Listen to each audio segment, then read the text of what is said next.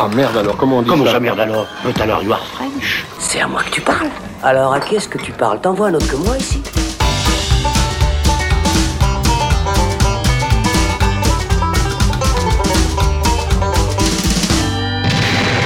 Salut les cinéphiles, bonjour ou bonsoir à tous, c'est Alex. Ça y est, enfin, enfin, les salles de cinéma ont pu rouvrir en Suisse après six mois de fermeture. On salue bien évidemment nos amis français qui nous écoutent et qui doivent encore un peu s'armer de patience. Mais chez nous, donc, eh bien, les salles rouvrent et proposent déjà des films inédits et des nouveautés.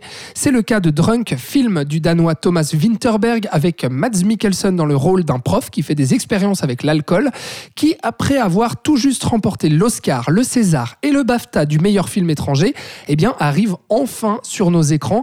Je dis enfin parce que le film devait initialement sortir en novembre chez nous.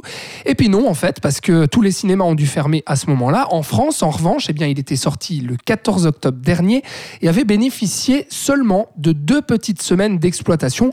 Peut-être euh, les Français auront-ils la chance, comme nous en Suisse, de le voir reprogrammé à la réouverture des salles. Je dis la chance, puisque dans le saloon, on aime Drunk, voire on aime beaucoup dans le cas de Thibaut Ducret. Salut Titi. Mais salut Alex. Donc tu aimes beaucoup ce film? Oui, j'aime beaucoup ce film euh, et je trouve que c'est euh, le film idéal pour, euh, pour retourner au cinéma. Dans ce que ça raconte, on va avoir l'occasion de le détailler, mais, mais voilà, pour moi, c'est le film à la fois festif et voilà, qui fait vivre tout un tas d'émotions euh, positives, un peu plus négatives et, et- et qui est vraiment idéal ouais, pour, Ouais, pour retourner en envie, salle. Voilà. qui donne envie de retourner passer un bon moment, on peut le dire, effectivement. Donc, film de, de Thomas Winterberg qu'on connaît notamment, enfin, qui est un cinéaste danois qui s'est fait beaucoup remarquer au Festival de Cannes, notamment, qui s'était fait découvrir avec euh, le film Festen, qui était une réunion de famille euh, qui tournait mal, et puis euh, qui avait été très, très remarqué aussi avec La Chasse, je crois que en 2012, sauf erreur, avec euh, ça, Mads oui. Mikkelsen déjà. Voilà. Et donc là, il retrouve Mads Mikkelsen. Raconte-nous peut-être de quoi parle euh, ce drunk. Oui, ben donc, enfin, effectivement, euh, Winterberg, c'est euh, avec Lars von Trier, le cinéaste emblématique du fameux Dogme 95, euh, qui était ce mouvement du cinéma danois qui voulait épurer au maximum justement le cinéma en enlevant toute musique, tout éclairage artificiel, etc. Et donc pour revenir à quelque chose de, de pur, et c'est ça qui faisait justement l'impact notamment de, de Festen. Et là, il s'en est un petit peu détaché au fil du temps et il s'est autorisé un peu plus euh, d'artificialité, n'est-ce pas? Effectivement, l'importance de la musique dans drunk, quand même. euh, elle aussi, est là, euh, elle est là, on, on va y revenir. Euh, mais euh, voilà, il, il s'attaque une nouvelle fois à un sujet social euh, et, et à un drame. Et il retrouve, comme tu le dis, euh, Mads Mikkelsen. Donc pour euh, détailler un peu plus le pitch, effectivement, on, on- on démarre sur une scène où on voit des, des étudiants, euh, enfin des, des jeunes élèves d'une classe euh, qui font la fête et on comprend que c'est un petit peu récurrent dans le coin et que ça préoccupe un petit peu l'école euh, qui est soucieuse de, de ce problème d'alcool.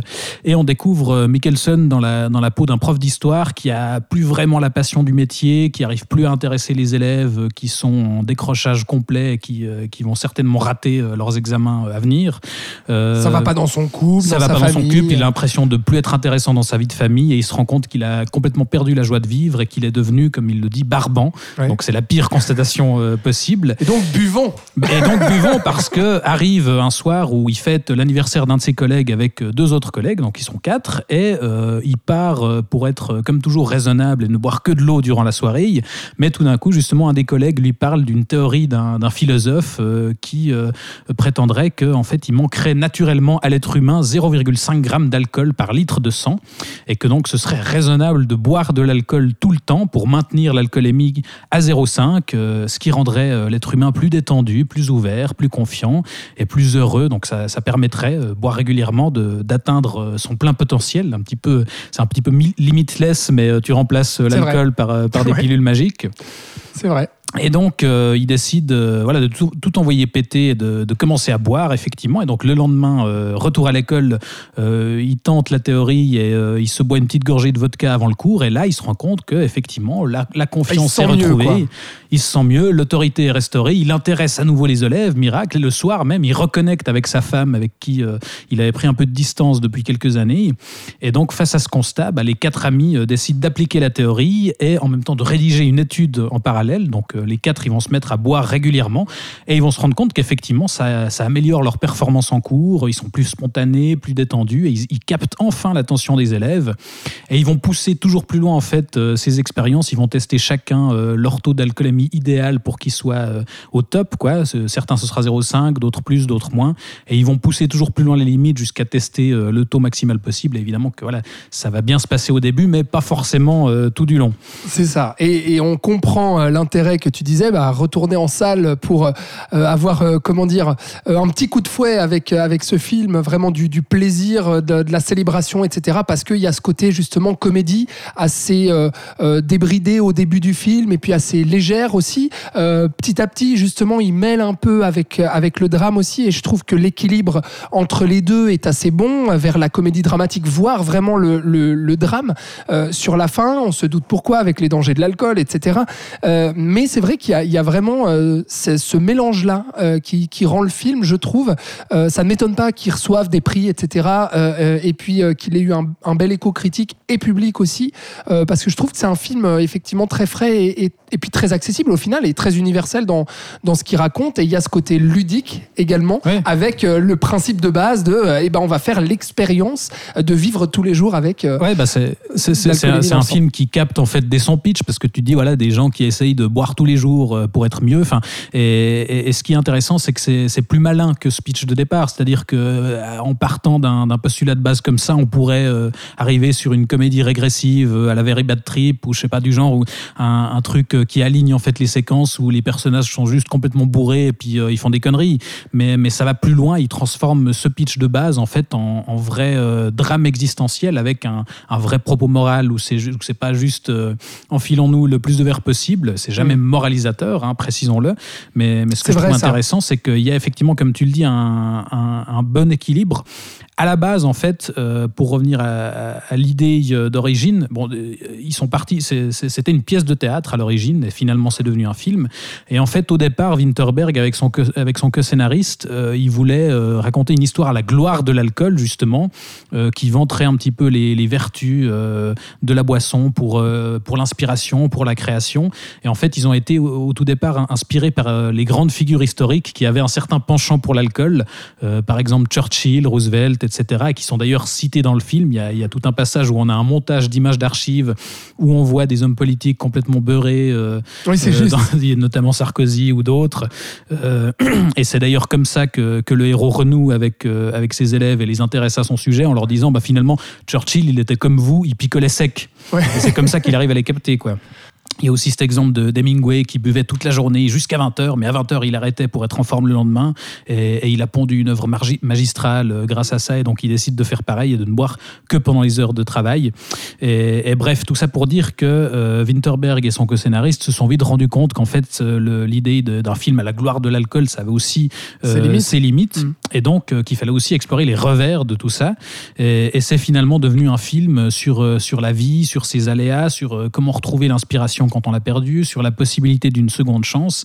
Et c'est un propos qui, est de, qui, a, qui a acquis une symbolique particulière pour Winterberg au fil de la production, puisqu'il a malheureusement perdu sa fille euh, cinq jours à peine après le début du tournage, euh, qui est décédée dans, un accident de voiture.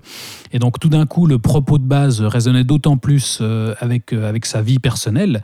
Et on voit qu'au fil du film, on, sent qu'il voilà, était vraiment concerné par la question et qu'il le traite du coup avec d'autant plus de, de justesse euh, parce que, bah, comme tu dis, il y, a, effectivement une part de comédie. Hein. Ouais, le, pitch assume, en tout cas, le début, quoi. Oui, le, pitch assume son, son, postulat de base au début. Son côté un peu potage par moment aussi. Euh, oui, il y, a toute une séquence où euh, le groupe d'amis doit, doit, trouver du cabillaud frais pour un des quatre et ils sont complètement bourrés, justement. Ils vont en magasin, ils se pètent la gueule dans les rayons et ils essaient de le pêcher après parce qu'il n'y en a plus en, magasin. Et il y a effectivement toute une première partie qui est assez joyeuse, assez galvanisante, puisqu'elle est portée justement par, par cette découverte euh, des nouvelles capacités euh, grâce à l'alcool. Mais il y a aussi du coup une, une, partie dramatique avec euh, ce quatuor qui se révèle hyper touchant, je trouve.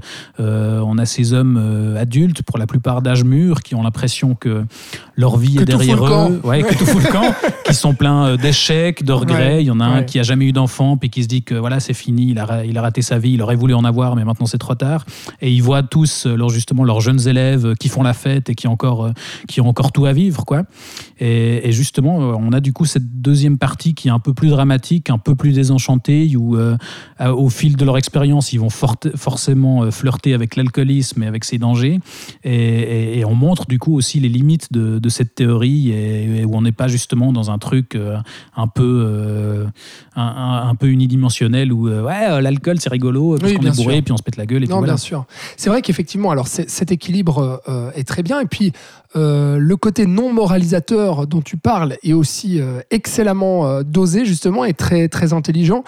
En revanche, euh, bon, alors moi, j'aime un petit peu moins le film que toi. J'aime le film, mais, euh, mais pas autant. J'ai quand même pas mal de, de réserves parce que je, je le trouve au final un peu, un peu sage et un peu convenu, en fait, dans ce qu'il veut raconter. Euh, malgré tout ce que tu viens de dire, que je trouve effectivement, comment dire, de donner un peu plus de profondeur à cette comédie qui aurait vite pu virer dans le, dans le potache à souhait, où il arrive à avoir cet équilibre et tout, mais où au final, ce qu'il me raconte en fait euh, sur l'alcool, ce qu'il me montre aussi de ces hommes, etc., euh, j'ai un peu ce côté où je me dis, il y en- a sous le pied, ça pourrait être un peu plus fou, un peu plus subversif, un peu plus... euh, ouais, un peu plus fou, vraiment, quoi. C'est le mot. Et puis pareil, en fait, dans le revirement dans le drame, je trouve que c'est un peu balisé, c'est un peu attendu, quoi. C'est-à-dire vraiment de commencer en, en disant, hé, regardez, c'est trop marrant, euh, on est bourré, et puis on fait plein de conneries, et puis c'est rigolo. Puis en fait, non, l'alcool quand même, ça a ses méfaits. Je trouve en fait dans la progression vraiment de ce scénario-là, euh, ouais, un côté un peu, un peu convenu qui est justement en sortant du film, je me suis dit, euh, moi je l'avais vu euh, euh, pour, pour l'anecdote, en, vision de presse il y a un petit moment déjà, donc quand il devait sortir chez nous en, novembre, donc je l'avais vu je crois fin octobre, quelque chose comme ça, donc ça, commence à dater, mais, mais ça m'a quand même quand même plutôt marqué, mais pas non plus indéfiniment, et je suis sorti de là en me disant j'ai passé un très bon moment, je trouve effectivement un bon film, mais je trouve pas que ce soit un grand film, voilà, pour les raisons euh, que je viens d'évoquer. Ouais, alors moi je le trouve pas, enfin attendu en soi peut-être parce que euh, après justement la partie comédie, euh, c'était découverte un peu exaltante justement des possibilités euh, qu'offre l'alcool. Effectivement, ça peut être attendu la manière dont il montre les revers et les conséquences, mais mais finalement il y a, voilà, il, il montre quand même des conséquences assez dramatiques. Et moi je m'attendais pas, notamment la dernière partie, à ce qu'il aille jusqu'à des extrêmes pareils parce que ça va quand même assez loin. Les, les Moi oui, justement, c'est peut-être Ah oui, d'accord. Alors écoute, moi ça m'a surpris. Je l'ai vu direct, quoi. Et, Ouais. et au-delà, au-delà, au-delà de ça, au-delà de l'écriture, moi je, je trouve qu'il y a, il y a quand même aussi toujours un, un talent de mise en scène chez, chez Winterberg où, où il arrive et, et dès cette euh, scène du début où ils sont justement les quatre au restaurant à te placer euh, aux côtés du personnage où là on retrouve un petit peu euh, Festen même s'il y a un peu plus justement de, Oui, oui. d'outils euh, du cinéma qui sont, qui sont mis à disposition, mais où il arrive à t'immerger à- aux côtés du personnage de, de Mads Mikkelsen et à lui faire ressentir ce qu'il ressent, euh, justement avec des gros plans sur son visage qui est net et l'arrière-plan qui est flou. Enfin, il te, ouais, il te colle vraiment au plus près vrai. de, de lui. Et il y a aussi euh, deux, trois trucs, ça c'est un peu plus anecdotique, mais, mais je trouve intéressant l'utilisation des, des textes dans le film parce qu'on voit notamment euh, justement les, les- les morceaux de l'étude euh, qui tapent à l'ordinateur et aussi des SMS que le héros reçoit. Et, et là, il y a eu plein de façons différentes qu'on a pu voir d'illustrer justement la réception d'un SMS euh, au cinéma. Et c'est pas facile d'intéresser en montrant du texte à l'écran, quoi. Et là, je trouve intéressant la façon dont, il- dont il montre. C'est très sobre. Il fait simplement un écran noir avec le texte en blanc sur fond Oui. noir et il n'y a plus aucun son. Et du coup, ça rend le texte, je, je trouve, d'autant plus fort Ouais, dans, dans son et notamment certains messages qui ont justement des, des conséquences euh, assez lourdes pour certains. Et voilà, c'est plein de petits trucs comme ça où je trouve qu'il arrive à, à donner de, de la, de la force à, à son propos jusqu'à euh, une scène finale. Bah, qui- J'allais y venir. Voilà. Enivrante, je pense que c'est oui. le mot. Allez, voilà, allons-y. hein. ça, c'est un bon titre de presse, ça, quand même. Mais, euh, on, on pourra mettre ça en titre d'épisode, même si on veut. hein. Bon, Un film enivrant. il ne donne pas la gueule de bois. Non, mais, mais ouais, effectivement, ju- jusqu'à cette scène finale où moi, très sincèrement, ça fait longtemps que j'avais pas autant vibré face à une scène finale. Ouais, je suis d'accord. C'est c'est tout bête ce que ça raconte, mais je trouve que c'est c'est hyper fort la façon dont, dont il montre ça, dont il, on va pas tout révéler, quoi, mais, mais où euh, voilà tout le parcours euh, que qu'a emprunté euh, Mm. le, le personnage de Mads Mikkelsen euh, pour arriver à Qui cette est scène excellent, finale d'ailleurs, Mads qui Mikkelsen. est évidemment, mais mais ça c'est euh, une évidence quoi, quoi. Mais, mais, Ouais. mais il est effectivement admirable et dans cette scène finale avec euh, cette chanson euh, What a Life euh, que, Ouais. que je me passe en boucle depuis Oui, personnellement. je suis d'accord, c'est très bonne euh, chanson. Très bonne chanson. et- Très et pop, bah, ouais. très- voilà. mais enfin voilà, vraiment il y a une force dans cette scène finale où moi je me suis dit ouais, ça vraiment c'est c'est entre autres pour ça que je trouve que c'est idéal de, de retourner au cinéma pour aller voir ce film-là parce que moi en tout cas j'en suis sorti euh, exalté quoi. Tout à fait. Eh bien, écoute, je partage effectivement, malgré mes, mes quelques réserves par rapport à toi, je partage quand même ton engouement et, et j'encourage vraiment les gens à aller voir euh, ce film en salle. Donc, euh, nos chers Suisses, euh, allez-y, c'est ouvert, c'est là, il faut y aller. euh, Oui, parce qu'on n'est absolument. on n'est pas les, les seuls à être enthousiastes, puisque Oui. le, le film euh, a quand même reçu euh, le César du meilleur film étranger, Mhm. l'Oscar du meilleur film international, donc euh, ça fait plaisir. Et. Pour exceptionnellement, c'est assez mérité, je trouve. Ouais, et puis en France, euh, voilà, euh, nos amis français, on espère que si vous ne l'avez pas vu durant les deux semaines d'exploitation qu'a eu le film, bah, que vous pourrez le revoir à la réouverture des cinémas euh, s'il rouvre un jour en France, n'est-ce pas? Mais c'est vrai qu'il faut noter aussi qu'il y avait eu un, engouement critique, en tout cas du côté de la presse française, qui était aussi très fort, très marqué. Et, je sais que c'est un film aussi qui est apparu dans de nombreuses listes de top de fin d'année euh, 2020. Euh, donc voilà, c'est enfin en salle, c'est là. Euh, Merci beaucoup Thibaut euh, d'avoir euh, servi ce shot. Mais merci à toi.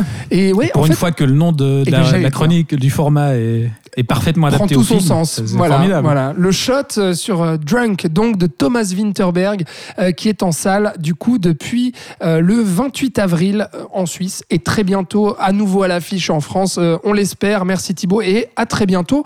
N'oubliez pas, vous pouvez nous suivre sur tous les réseaux sociaux, Facebook, Instagram, Twitter et puis sur toutes vos plateformes de streaming et de podcast préférées. N'hésitez pas à nous laisser euh, des étoiles, des commentaires, des pouces, des likes et puis partager euh, si l'envie vous dit cet épisode s'il vous a plu. On vous dit à très bientôt pour un prochain chat ou un prochain débat du saloon, une prochaine émission spéciale, émission long format, tout ce que vous voulez. À bientôt. Ciao